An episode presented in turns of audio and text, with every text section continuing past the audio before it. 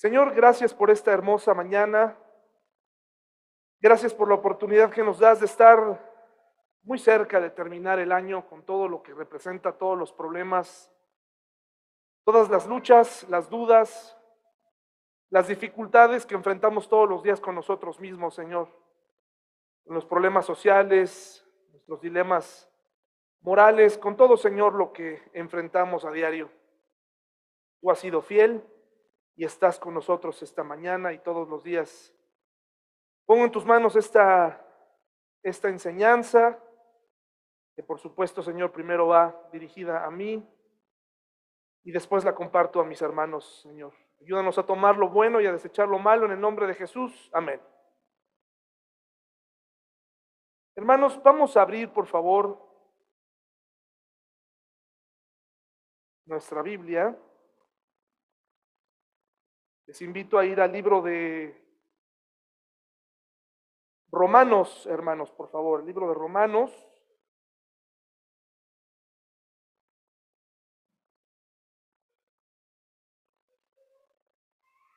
Libro de Romanos. El otro día me, han dicho varias personas, no solamente una, que tengo que dar tiempo para que la gente llegue, porque a veces voy un poco rápido y, y no llegan. Entonces, les voy a dar tiempo para que lleguen. Como dice un pastor, me voy a salir a comprar un helado y ahorita vengo. Romanos 12, del 1 al 3.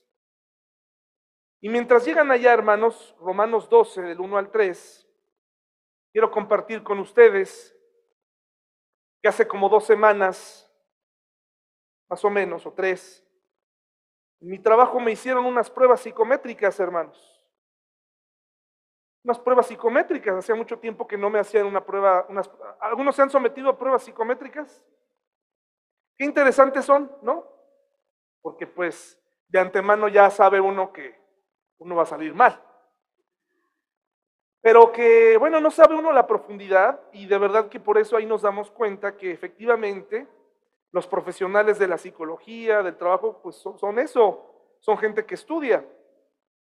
A diferencia de muchas personas que le tienen miedo a la psicología, mucha gente, muchos estudiosos han desarrollado pruebas psicométricas para medir, pues efectivamente, cómo, cómo estamos, ¿no?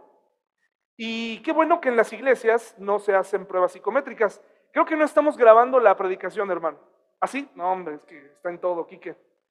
Entonces, eh, las pruebas psicométricas no se aplican en las iglesias y qué bueno porque entonces pues estarían nada más los sanos y la idea es que pues aquí todo mundo pueda estar. Jesús no, no aplicó pruebas psicométricas, pero en los trabajos las pruebas psicométricas ayudan mucho para identificar problemas que vienen a futuro o que vas a enfrentar con algún empleado o con alguna persona. Son muy útiles.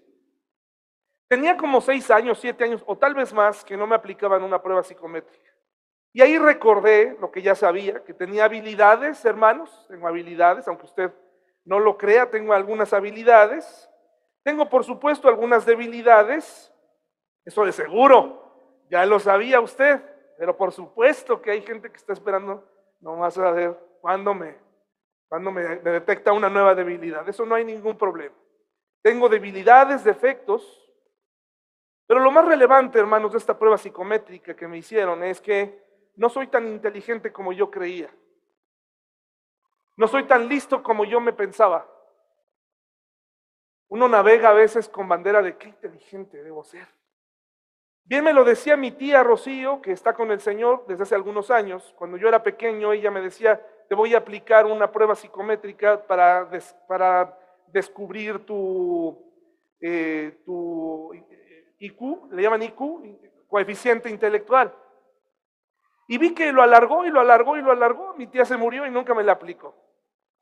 Y yo creo que porque en el fondo ella detectaba algo y no quería desanimarme. Yo siempre, yo, yo hermanos, hermanas, siempre pensé o consideré ser muy listo, como que muy inteligente. Yo dije, yo creo, estoy encima de la media.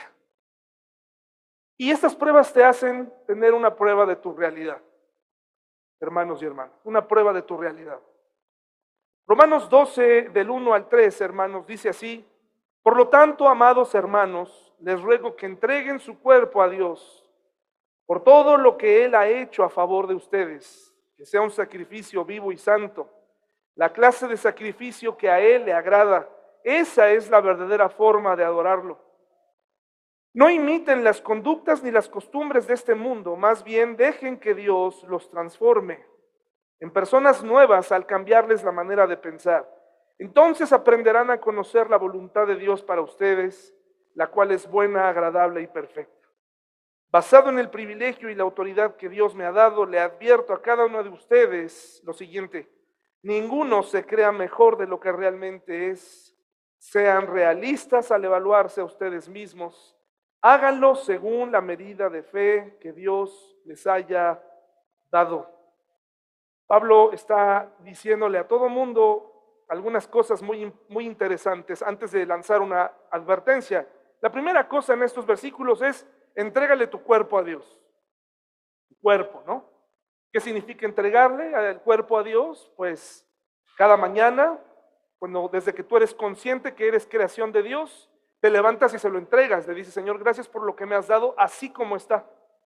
Así como está. Gracias porque aún tengo salud o porque no la tengo.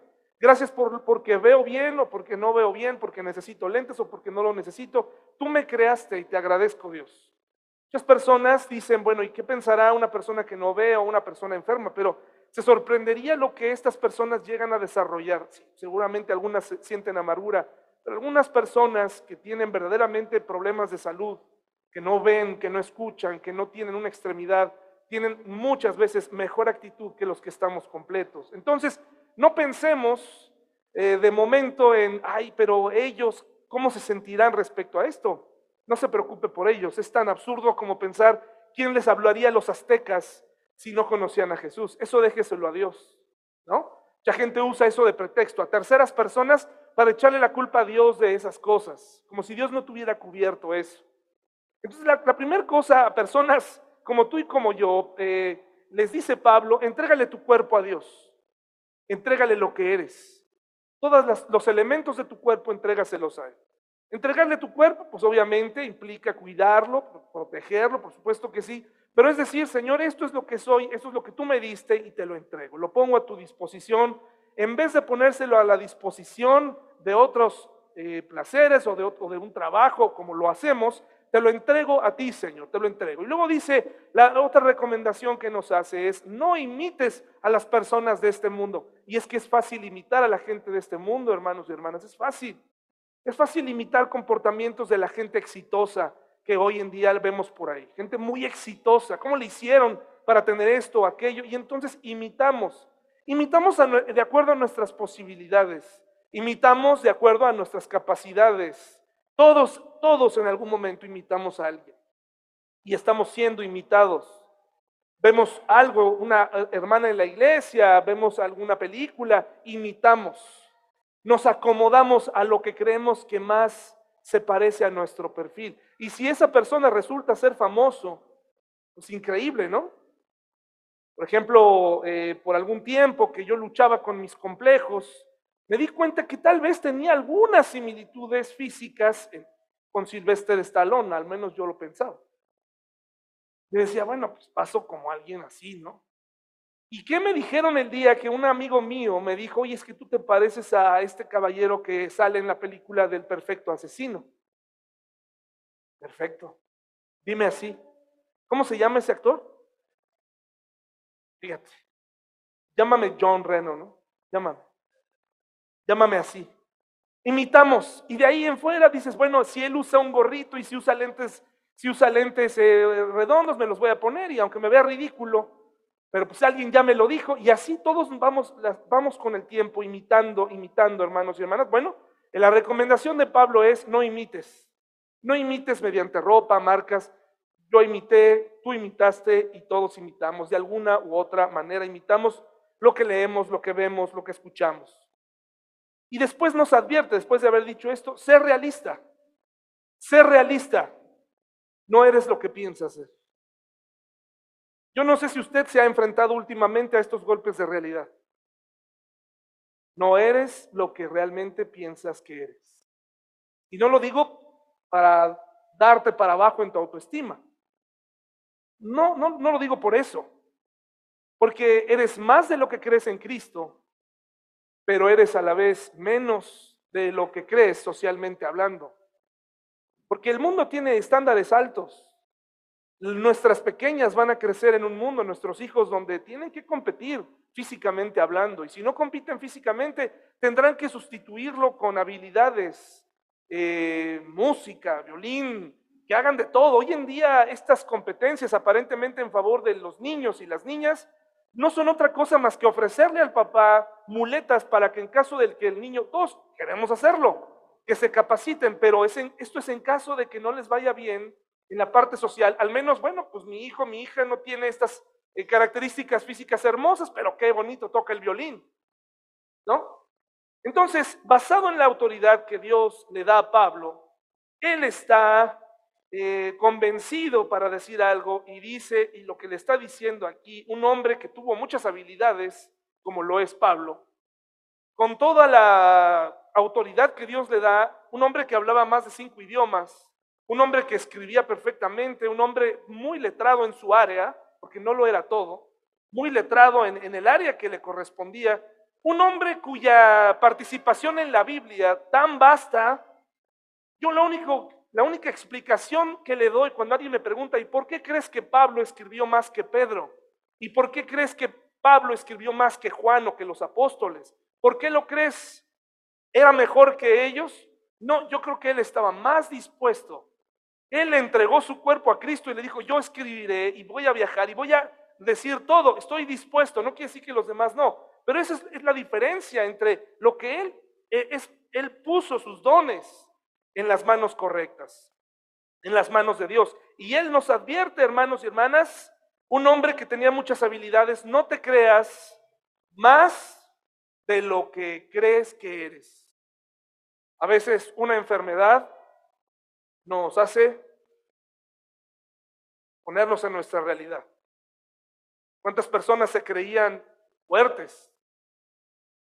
Siempre hay alguien mejor que nosotros en nuestras disciplinas, siempre. Siempre, siempre hay alguien mejor. Será mejor que lo aprendamos a, ver. Y muchos tenemos un concepto de nosotros, como dice aquí, más alto del que debemos tener. Y eso nos hace perder el piso. Te hace pensar que mereces todo, te hace pensar que eres más inteligente que los demás y así los tratas por encima del hombro. a, tus propios seres queridos los tratas por aquí, ¿no? No sé si te ha pasado que hay personas que son sabiondas, todo el tiempo están corrigiendo, ¿no? Tú les cuentas algo, ellos te dicen otra cosa, y total que nunca se puede entablar una conversación porque esa persona siempre sabe exactamente todo. Esta advertencia es para que no te sorprendas y para que no te pongas triste en un mundo altamente competitivo y también altamente injusto, hermanos. Jeremías 9, 23 al 24, por favor. Ahí vamos a, voy a dejar, les voy a dar 15 minutos para que lleguen a Jeremías. Jeremías 9:23, por favor. Con toda calma, hermanos y hermanas. Jeremías 9:23 al 24. Y mientras llegan a Jeremías 9:23 al 24, hermanos, les voy a intercalar una historia. Espero no distraerlos, ya lo hemos hecho antes. Jeremías 9, 23 al 24. Mientras usted llega allá, comienza una historia que voy a estar contando a lo largo de estos 50 minutos. Dice, una vez había un viejo que vivía en una pequeña aldea. Aunque pobre, todos lo envidiaban porque tenía un hermoso caballo blanco. Incluso el rey codiciaba su tesoro. Nunca antes se había visto un caballo como este.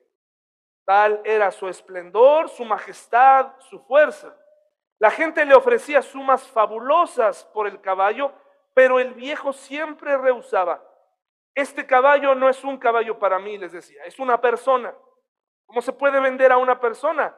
Es un amigo, no una posesión. ¿Cómo se puede vender a un amigo? El hombre era pobre y la tentación era grande, pero él nunca vendió el caballo. Una mañana halló que el caballo no estaba en el establo Toda la aldea vino a verlo. Tú, viejo necio, se mofaban. Te dijimos que alguien se robaría tu caballo.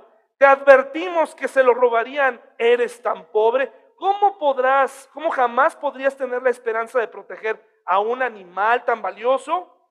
Que hubiera sido mejor venderlo, hubieras podido conseguir cualquier precio que hubieras fijado, ninguna cantidad habría sido demasiada alta. Ahora el caballo ha desaparecido y tú has quedado bajo la maldición de la mala suerte.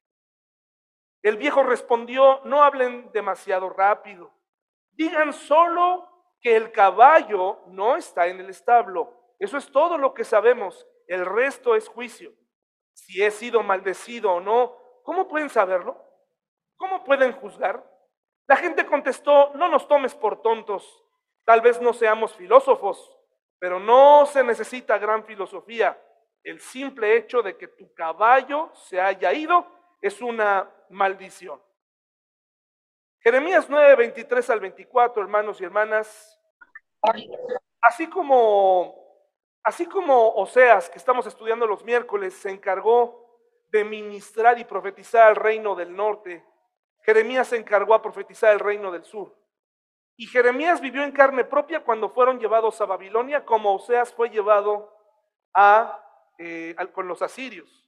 De tal manera que en ese contexto, lo que Dios dice a través de él es lo siguiente. Dice así, del 23 al 24, esto dice el Señor, no dejen que el sabio se jacte de su sabiduría, o el poderoso de su poder, o el rico de sus riquezas. Pero los que desean jactarse, que lo hagan solamente en esto, en conocerme verdaderamente y entender que yo soy el Señor, quien demuestra amor inagotable y trae justicia y rectitud a la tierra, y que me deleito en estas cosas, yo el Señor he hablado. Hay tres cosas que el profeta les está diciendo al pueblo de Judá o Israel de forma general y que hoy nos dice al igual que Pablo. Que nadie se jacte de lo sabio que se cree. ¿Crees saber algo? En realidad no sabes nada. ¿Crees saber algo de la Biblia? En realidad no sabes nada. No sabemos nada. Lo digo en el sentido de ego. Mucha gente toma mucho tiempo, institutos bíblicos, clases, eh, libros. Y en vez de que uno vea un avance de humildad, ¿qué se ve? ¿Qué se ve, hermanos? ¿O me equivoco, hermanos y hermanas? ¿Me equivoco? ¿Usted ha estado cerca de alguien que sabe y conoce de la Biblia? ¿Cómo se comportan? La mayoría. Es triste, pero ese no es, ese no es un asunto de la Biblia. Ese es un problema del corazón. Dice la Biblia que el conocimiento envanece. Muchos pastores, hermanos y hermanas, que estudian la Biblia y que de alguna forma no tuvieron estudios académicos, sustituyen esa parte de su vida con los conocimientos bíblicos. Y por supuesto que la Biblia es infinitamente superior, pero lo usan para tratar de explicarle a las personas que ellos tienen un conocimiento académico más relevante que lo que todo mundo tiene.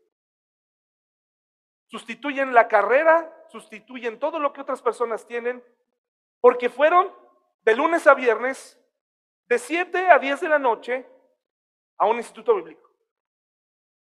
Y de ahí sustituyen y hunden, ahí esconden todos sus complejos. No te jactes de tu sabiduría, no te jactes de lo que sabes del mundo.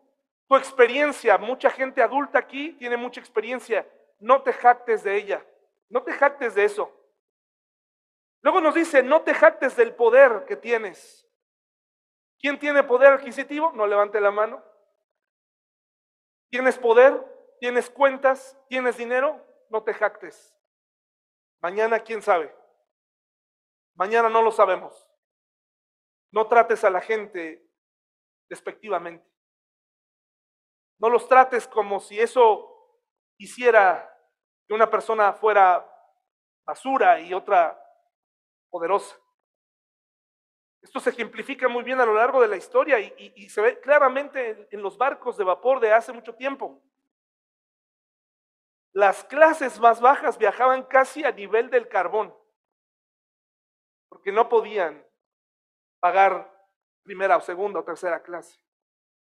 Iban ahí hacinados, pero eran igual personas, iban al mismo lugar, se iban a bajar En el mismo lugar, aunque a, distinto, a distinta hora, ¿verdad? Tal vez. Y arriba iban subiendo de nivel. Y no podemos negar que nos gusta pagar un poquito más para ser tratados un poco mejor. Nos gusta la primera clase, cuando podemos adquirirla. Pero dice, no te jactes de tu poder. ¿Tienes poder sobre la gente? ¿Tienes empleados? ¿Tienes poder sobre alguien para subirle la renta? Tranquilo, no te jactes. ¿Tienes gente a tu cargo? No te jactes.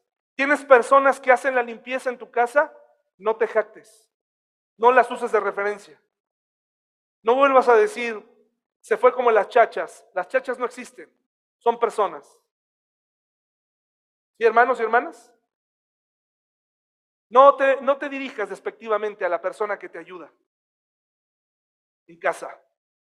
Tú no eres mejor que ellos. No te jactes del poder que tienes, de tus habilidades para mandar, no te jactes si tú eres mejor que otra persona. Hermanos y hermanas, sin afán de, dañar a alguien aquí esta tarde, de todas formas siempre alguien sale raspado, siempre alguien sale, sale raspado y al final de todas maneras se enojan conmigo, entonces no hay ningún problema. Yo he visto este problema con los músicos, hermanos y hermanas. Los músicos tienen este problema. Los músicos que tocan aquí, yo no soy músico, yo solamente hago ruido, pero he visto este problema con los músicos.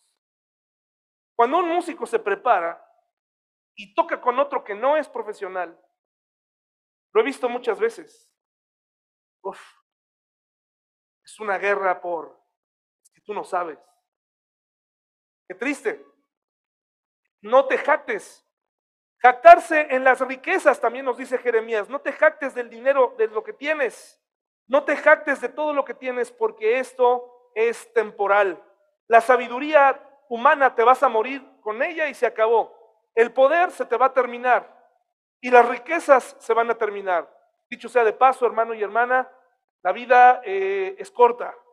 No por eso vamos a malgastar. Hemos escuchado muchas veces desde aquí el consejo de tener una vida económica ordenada. Nos lo ha dicho el buen Joselo. Y a mí me ha servido, hermanos y hermanas, lo que él me dice.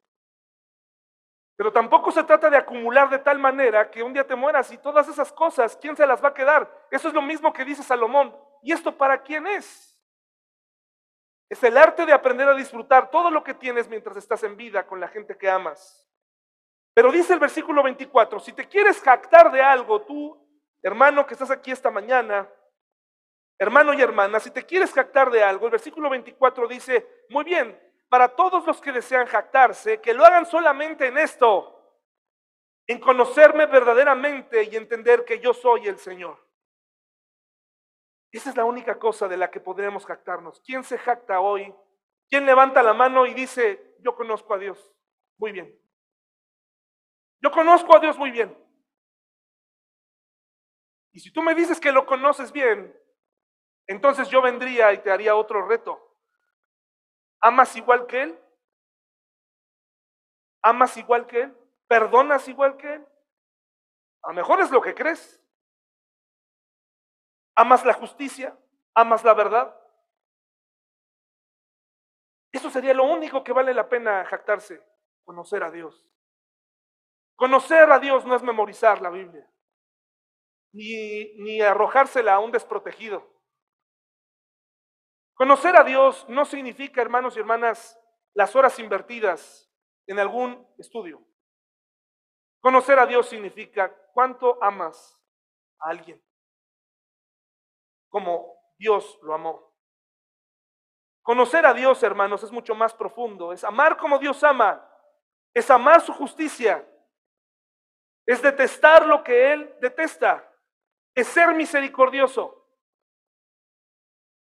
Ser misericordioso con las personas. Salmo 119, 97, por favor, hermanos y hermanas. Si usted pensaba que ya nos habíamos olvidado, no. En realidad hoy es la otra parte del Salmo 119. Salmo 119, 97 del 104 al 104. La letra del alfabeto griego que estudiamos hoy es mem. Mem. Salmo 119, 97 al 104.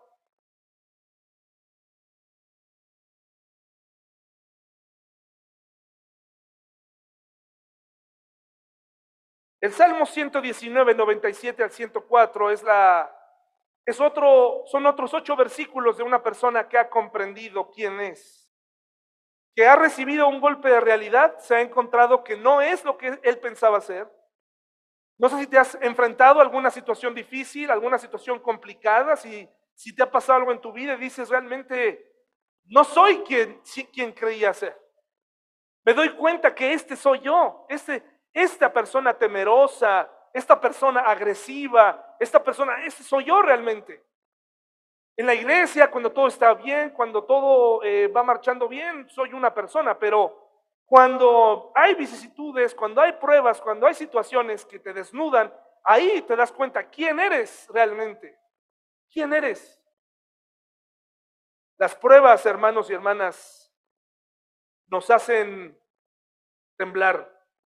Antes de leer el Salmo 119, 97 al 104, voy a continuar la historia de este hombre. El viejo habló de nuevo. Todo lo que sé es que el establo está vacío y el caballo no está. El resto no lo sé. Si es una maldición o una bendición, no puedo decirlo. ¿Conocen a personas que a todo lo que les pasa le llaman bendición o todo se lo atribuyen a Dios, pero todos alrededor podemos ver que lo que está haciendo no provino de Dios? Todos podemos verlo, pero esa persona dice, es una bendición. Han estado frente a personas que cuando les pasa algo bueno, dicen, soy muy bendecido. Y en ese mismo lugar está otra persona que acaba de batallar con algo y esa persona escucha y esa persona en su mente dice, creo que yo no soy muy bendecido. Porque tenemos un concepto, un lenguaje religioso donde pensamos que nos hemos portado bien, merecemos cosas buenas, no nos fijamos en los demás. Y fijarte en lo que hablas y en lo que dices también es una forma de amar a los demás. Es una forma de pensar. No es que yo sea me voy a jactar, es que soy muy bendecido. Tranquilo, cuidado con lo que dices. Y luego dice nuestro, nuestro relato, dice, el resto no lo sé, si es una maldición o una bendición, no puedo decirlo. Todo lo que veo es un fragmento. ¿Quién puede decir lo que vendrá después? La gente de la población se rió, pensaban que el hombre estaba loco, siempre habían pensado que era un tonto, puesto que no había vendido el caballo y vivido del dinero. Pero más bien era un pobre leñador y un viejo todavía cortando leña y arrastrándola del bosque y vendiéndola. Vivía rayando en la miseria de la pobreza, ahora había demostrado lo que era en verdad, un tonto según la sociedad. Después de 15 días, el caballo volvió. No se lo habían robado. Él se había ido al bosque. No solo había vuelto, sino que trajo consigo una docena de caballos salvajes. De nuevo la gente se reunió alrededor del, leñador y dijo, viejo, tenías razón, y nosotros estuvimos equivocados. Lo que pensábamos que era una maldición fue una bendición. Por favor, perdónanos. ¿Se dan cuenta el cambio de una cosa a otra? El hombre respondió, de nuevo ustedes van demasiado lejos. Digan solo que el caballo ha vuelto. Digan solo que una docena de caballos vinieron con él, pero no juzguen. ¿Cómo saben ustedes si esto es una bendición o no? Ustedes ven solo un fragmento, a menos que sepan toda la historia. ¿Cómo pueden juzgar? Ustedes leen solo una página de un libro. ¿Pueden juzgar todo el libro? Ustedes leen solo una palabra de una frase. ¿Cómo pueden entender la frase entera? La vida es tan vasta y sin embargo ustedes juzgan toda la vida por una página o una palabra. Todo lo que tienen es un fragmento. No digan que es una bendición, nadie lo sabe. Estoy contento con lo que sé, no me perturba lo que no sé. Dice el Salmo, hermanos, por favor, 119 del 97 al 104. Oh, cuánto amo tus enseñanzas, pienso en ellas todo el día. Tus mandatos me hacen más sabio que mis enemigos, pues me guían constantemente. Así es, tengo mejor percepción que mis maestros porque siempre pienso en tus leyes. Hasta soy más sabio que los ancianos porque he obedecido tus mandamientos. Me negué a andar por cualquier mal camino a fin de permanecer obediente a tu palabra. No me he apartado de tus ordenanzas porque me has enseñado bien. Qué dulces son a mi paladar tus palabras, son más dulces que la miel. Tus mandamientos me dan entendimiento. Con razón detesto cada camino falso de mi vida. Este hombre en este salmo nos dice lo siguiente, versículo 97, amo tus enseñanzas. Y cada cuando piensa en ellas, hermano y hermana. Todo el día. Pero por favor, pensar en ellas todo el día no tiene nada que ver con ser alguien religioso. Pensar en ellas todo el día significa, ¿cómo voy a aplicar lo que leí, lo que estudio, con mi esposa, en mi trabajo, con el gobierno, con la sociedad? Pensar en ellas todo el día, hermanos y hermanas, no es decir solamente soy cristiano, creo en Dios. Porque eso es jactarnos, es andar todo el tiempo pensando, ¿cómo voy a honrar a Dios? Amar las enseñanzas, hermanos de Dios, no es fácil, después de que este mismo hombre nos ha dicho que en ocasiones son difíciles de obedecer. Pero ha, llegado a la conclusión que esa es la única forma para vivir, amar las enseñanzas de Dios. Versículo 98 nos dice, soy más sabio que mis propios enemigos. ¿Tienes enemigos, hermano y hermana? ¿O tienes algún desacuerdo en este momento en tu vida con alguien? ¿Tienes algún problema? ¿Algo no te parece de lo que está ocurriendo en, tu colonia, en tu país, en, el mundo? Muy bien, está muy bien. De lo que se trata ahora es ser más sabio que eso que te molesta. Ser más sabio que tus enemigos significa que ya no vivo compitiendo con ellos. Ya no vivo compitiendo. Ya no vivo peleándome con mi vecino. Ya no vivo peleándome con mi esposo. Ya no vivo discutiendo sin ninguna razón. Ya no estoy resentido. Si hiciéramos hoy una prueba, les aseguro que la mayoría de nosotros, me incluyo, tenemos un poco de resentimiento por algo que nos hicieron en el pasado, eh, muy, muy, muy pasado, o, o el día de ayer. Porque nos gusta el sentimiento del resentimiento, porque nos da cierto poder, aunque no nos dé la solución, estar resentidos nos ayuda a sentir una falsa calma de que cuando vuelvas a ver a esa persona, te vas a vengar, le vas a decir sus verdades, te va a escuchar. Y como ese momento no llega por dos razones, porque la persona ya ni está, a lo mejor esa ya ni, ni está resentida. La otra es que cuando estás frente a esa persona, lo único que te, te sale es hacerle caras, porque no tienes el valor para enfrentarla. Y entonces te das cuenta que no tiene ningún sentido vivir resentido. No tiene ningún sentido vivir con resentimiento. La palabra de Dios, amar a Dios, te libera del resentimiento. Si estás resentido hoy con alguien, uno, dos, tres, cuatro, seis personas, entonces no has llegado a comprender lo que realmente Dios quiere, tú hagas todos los días. Aprender a amar aprender a perdonar, aprender a dejar ir,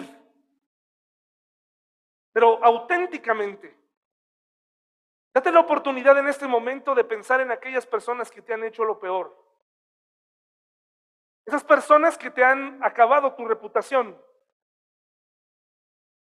En primer lugar te quiero decir, no estás solo, no estás sola.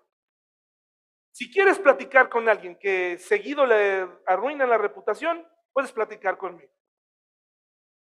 Seguido, las personas tienen opiniones. Él debería ser así. Él como pastor debería ser esto otro. Él debería. Y entonces, yo te puedo entender. Porque llega un momento en donde uno dice, bueno, me hubiera gustado que platicáramos de esto, ¿verdad? Y vivimos con resentimiento. Yo lo he reconocido muchas veces Viví con resentimiento los primeros cinco o seis años del ministerio en la iglesia, hablando con resentimiento de ciertos temas, y muchos de ustedes tuvieron la paciencia de escucharme. Y gracias a Dios, no se fue, no se echó por la borda ese, ese periodo. Pero si tú vives con resentimiento, es momento de hacerlo a un lado. Dice aquí, soy más sabio que mis enemigos, que mis circunstancias. Ya no vivo resentido, ya no vivo compitiendo, ya no vivo vengándome. Eso es agota.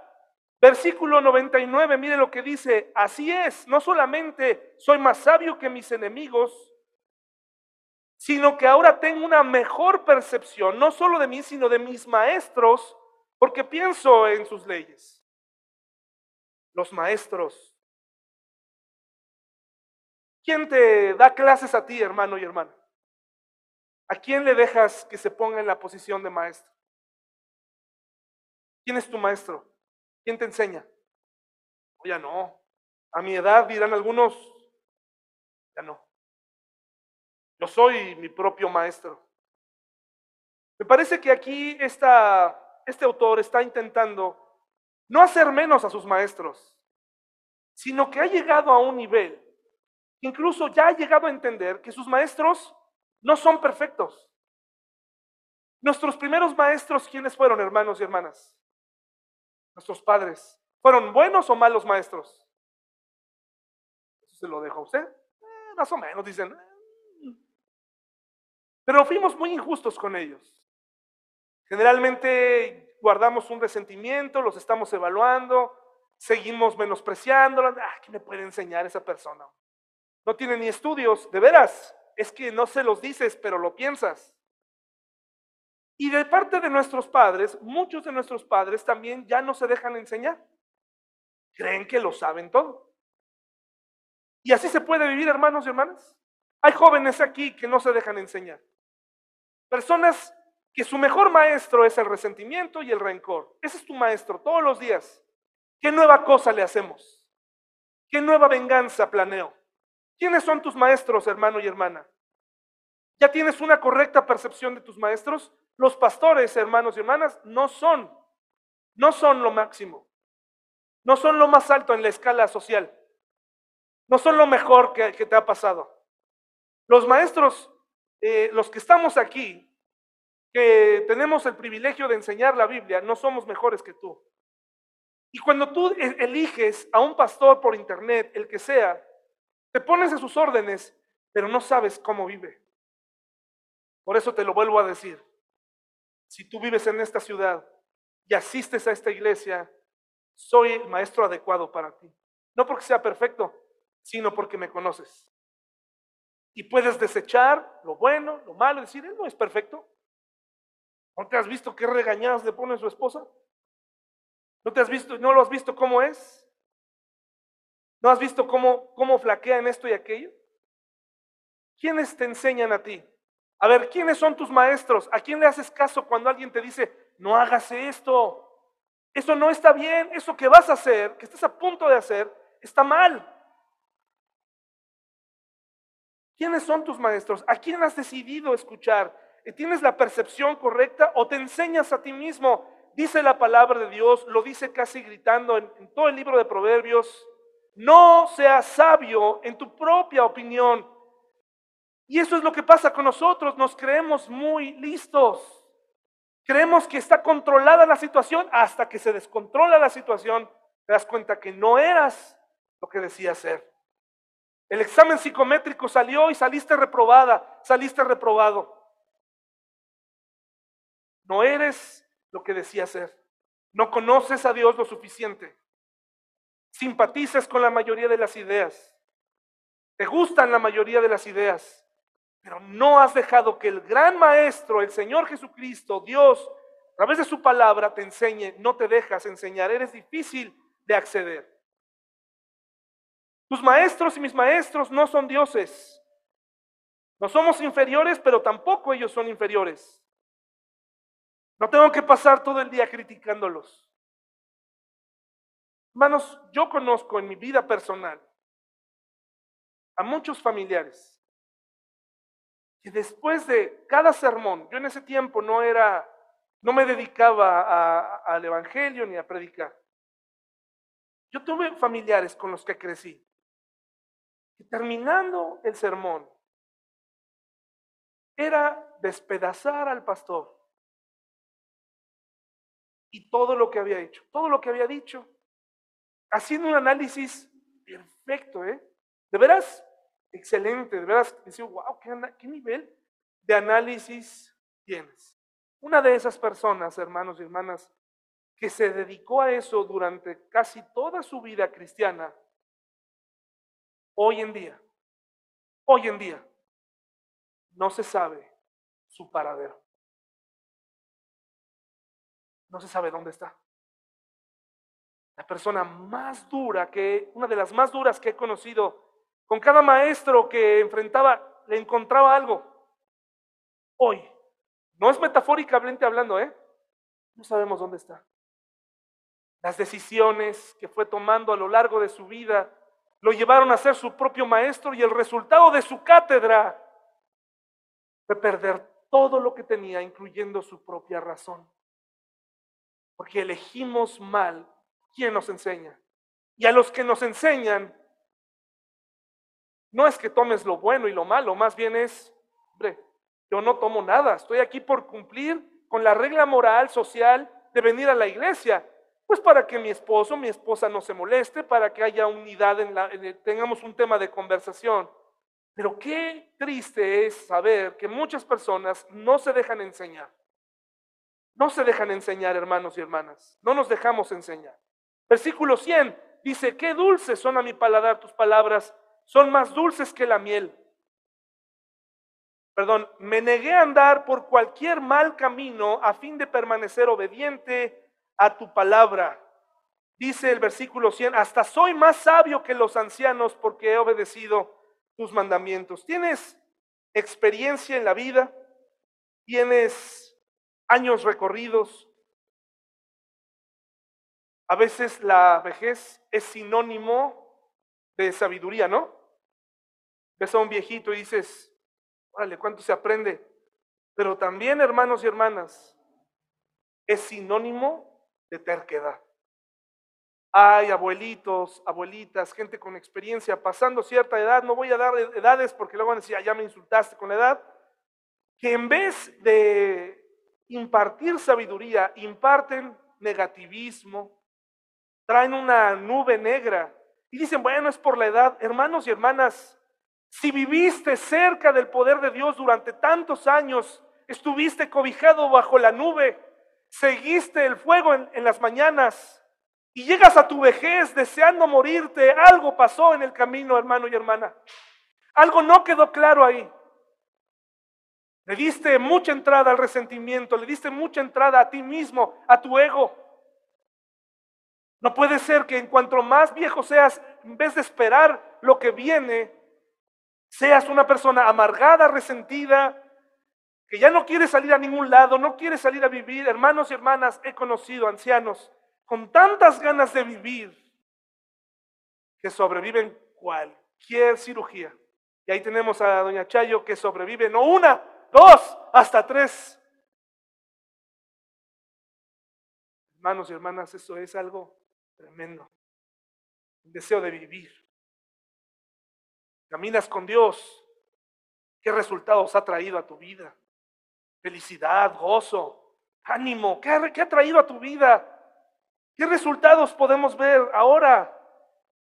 Vemos a una persona triste, amargada, una persona que ya quiere morirse, una persona que, que ya está cansada, todo el tiempo son sus padecimientos.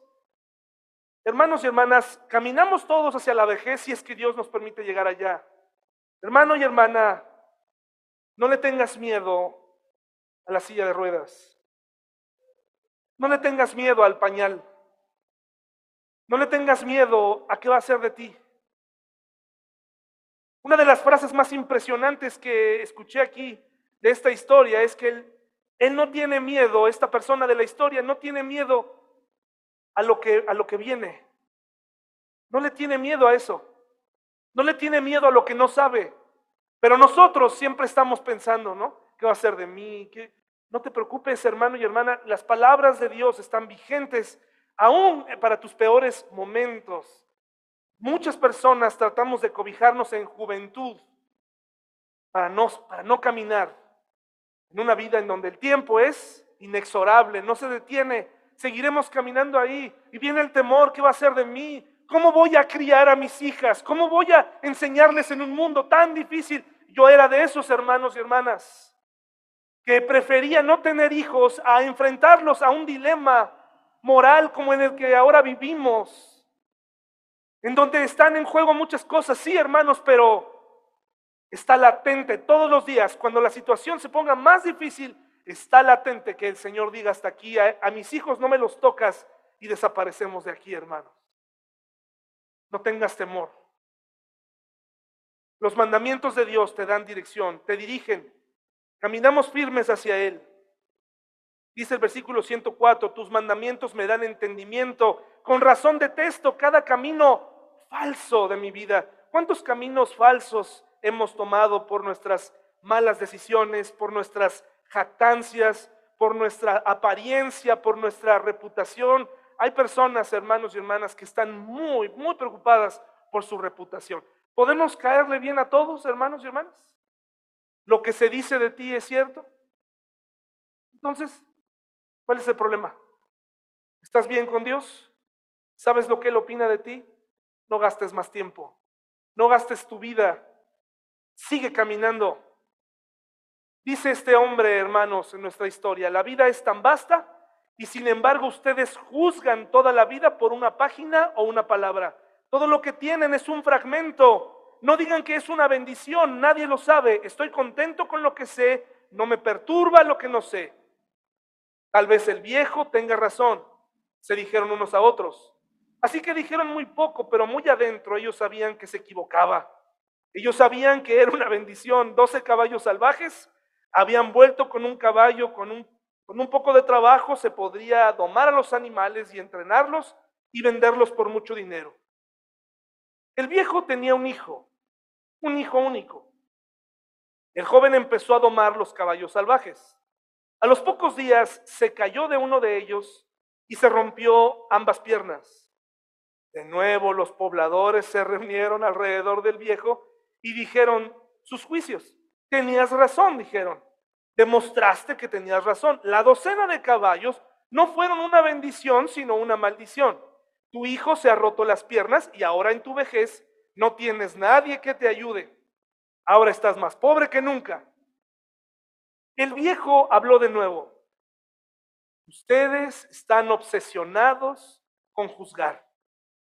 No vayan tan lejos. Digan, digan solo que mi hijo se rompió las piernas. ¿Quién sabe si es una bendición o una maldición? Nadie lo sabe, solo tenemos un fragmento. La vida viene en fragmentos. Resultó que pocas semanas más tarde la nación le declaró la guerra a un país vecino. A todos los jóvenes de la aldea se les exigió que se unieran al ejército. Solo el hijo del viejo quedó excluido porque estaba herido. De nuevo la gente se reunió alrededor del viejo gritando y clamando porque se habían llevado a sus hijos. Había poca posibilidad de que volvieran. El enemigo era fuerte y la guerra era una lucha perdida. Nunca volverían a ver a sus hijos. Tenía razón, viejo, lloraban. Tenías razón. Dios sabe que tenías razón. Esto lo demuestra. El accidente de tu hijo fue una bendición. Sus piernas pueden estar rotas, pero por lo menos Él está contigo. Nuestros hijos se han ido para siempre. El viejo, ¿ya se lo imaginaron? Habló de nuevo. Es imposible hablar con ustedes. Ustedes siempre saltan a conclusiones. Nadie lo sabe. Digan solo esto. Sus hijos han ido a la guerra, pero el mío no. Nadie sabe si es una bendición o una maldición. Nadie es sabio lo suficiente para saberlo, solo Dios lo sabe. ¿No es liberador verlo así, hermanos y hermanas? ¿No es liberador pensar en que solamente Dios sabe la gran mayoría de las cosas? No vale la pena juzgar, ni jactarse, ni atorarse con cosas. Eso no significa que no vamos a vivir. Pero jactarnos con el día de mañana, pensar en el día de mañana, hermanos, pensar con, eh, con tristeza sobre el futuro, no nos va a ayudar. Primera Corintios 1, 26 al 31, hermanos y hermanas, aquí vamos a terminar esta hermosa mañana en donde hemos aprendido y queda en la, en la mente de todos nosotros, estoy contento con lo que sé, no me perturba lo que no sé. En una temporada en donde hay conspiraciones, ¿no? Donde hay muchas ideas, te van a hacer esto, están inyectando porque te van a hacer estéril. Y entonces, ¿qué empieza la mente? ¡Qué miedo! Sí, es cierto. No es posible vivir así, hermanos y hermanas. No es posible vivir así. Estoy contento con lo que sé en este momento. Te veo, te puedo ver aquí, puedo saludarte, me puedes sonreír, me puedes dar un abrazo. Estoy contento como están mis hijas hoy. No estoy pensando poniéndolas en una sociedad rota. Ese tiempo llegará. No podemos vivir así, hermanos y hermanas, jactándonos con sabiduría barata, aparentemente preparándonos para el futuro porque somos muy listos. No sirve de nada.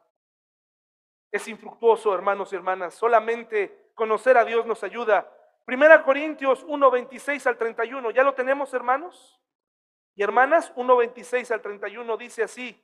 Recuerden, amados hermanos, que pocos de ustedes eran sabios a los ojos del mundo, o poderosos, o ricos, cuando Dios los llamó.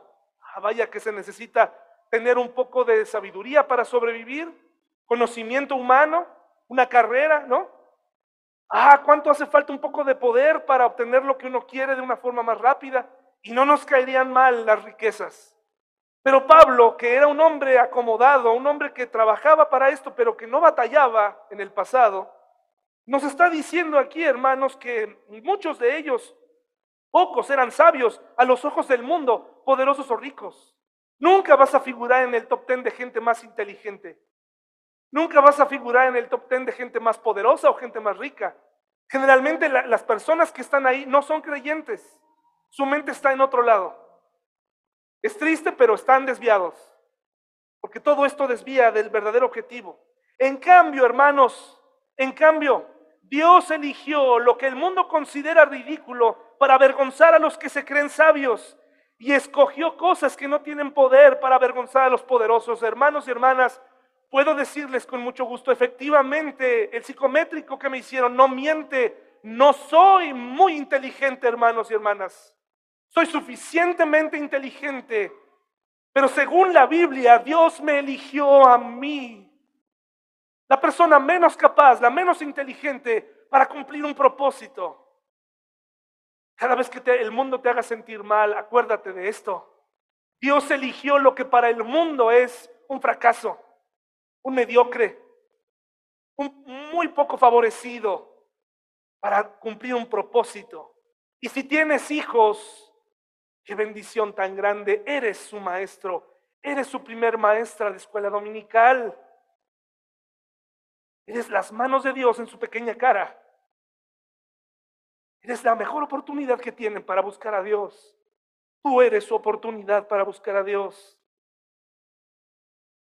Cuando olvidamos esto, pensamos que solamente se trata de riquezas, sabiduría humana, libros que nos enseñan a educar a nuestros hijos, escritos por alguien más que tuvo éxito en eso. Tener un poco de poder, influencias para que logren entrar y tengan acceso a las escuelas que no podemos pagar. Y si tenemos dinero, decimos, ya le hicimos. Nuestros hijos tienen todo lo que necesitan. Pero no es así, hermanos y hermanas. Necesitan a la persona más tonta y más incompetente de este mundo que les muestre el camino a Dios. Esta persona dedicada a, mostrarles, es por aquí.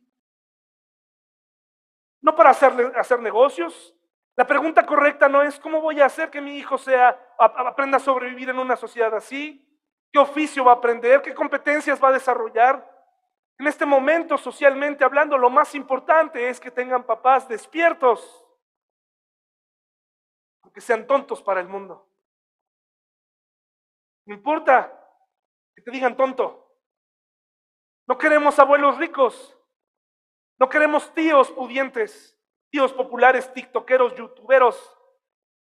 Queremos tíos cristianos que amen a Dios, que conozcan a Dios. Queremos padres pacientes. De otra manera, hermanos, estas tres advertencias que se dan en el Nuevo Testamento y en el Antiguo Testamento, lo que más atrae a la gente es el poder. En todas sus fuerzas, en todas sus modalidades, las riquezas y la sabiduría humana. Eso es lo que está ahí, atrayente. Eso está en el plan de estudios. Eso está en la agenda de este mundo. Yo no sé qué va a pasar con la Biblia en los futuros años. Yo no sé. No me estoy preparando para memorizarla y estar en un búnker encerrado, escondiendo y decírsela a mi hija. Yo no estoy pensando en eso y, y, por lo que usted se ha dado cuenta, no estoy intentando preparar a la iglesia para eso. Estoy tratando de decirle a usted, amemos a Dios, conozcamos a Dios para que nuestros hijos digan, no, yo veo que mi papá no se separa ni a derecha ni a izquierda, yo voy a seguirlo. Voy a seguirlo. Porque Él sigue a Dios. Dice aquí que Él escogió los que no tienen poder para avergonzar a los poderosos. Dios escogió lo despreciado por el mundo, lo que se considera como nada, y lo usó para convertir en nada lo que el mundo considera importante. Qué importante vamos a llegar a ser el día que el mundo se dé cuenta que teníamos razón. Yo sé que hoy probablemente si usted voltea a las personas que están en el Zoom, las personas que pertenecen específicamente a esta iglesia. Usted voltea, ve sillas vacías, ve caras apáticas y dice, ¿en serio esto es, la mejor misión que tenemos en la vida?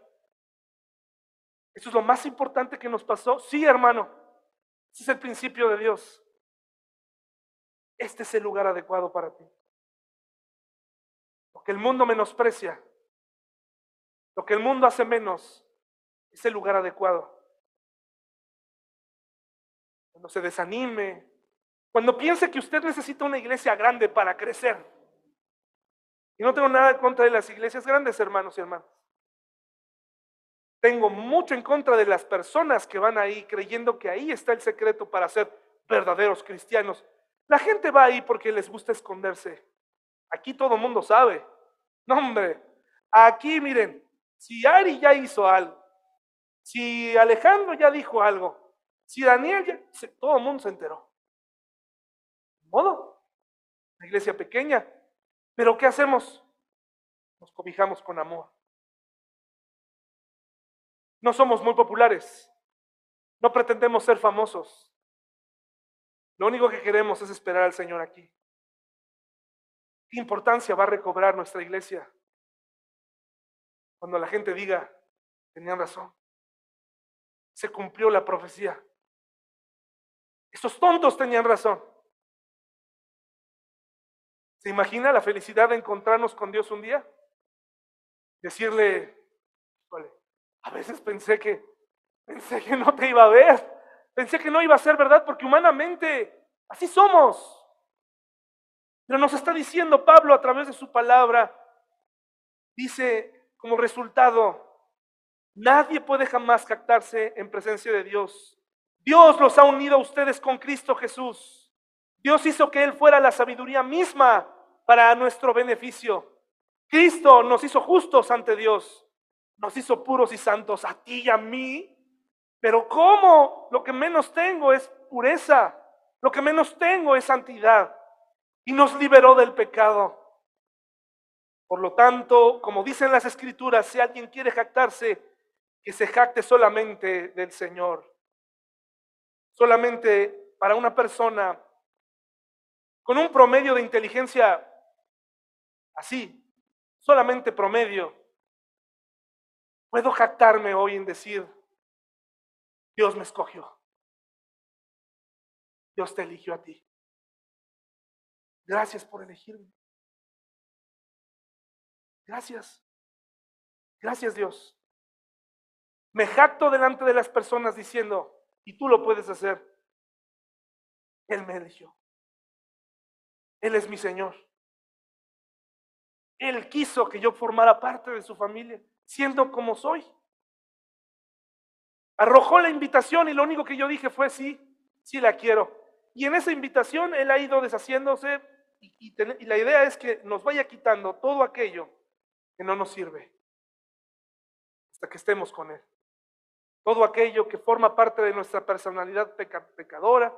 Y conforme vaya avanzando en los días, lleguemos a ser esas personas ancianas que efectivamente la gente busque para buscar sabiduría, un consejo, una palabra. Se están extinguiendo los abuelos sabios, hermanos y hermanas. Ahora nos toca a nosotros convertirnos en esa generación que va a tener que ayudar a esta generación a retornar con Dios. Vamos a ponernos de pie, mis hermanos y hermanas. Vamos a orar en casa.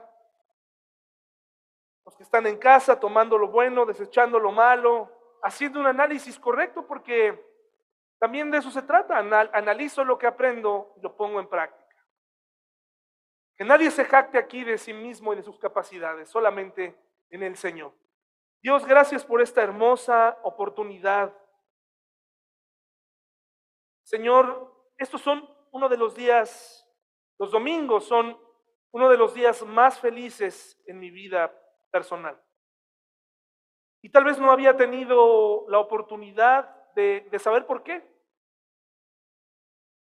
No es necesariamente, Señor, por, por todo lo que ocurre hoy en la iglesia, sino por por la realidad de ver y encontrarme con personas que creen lo mismo que yo,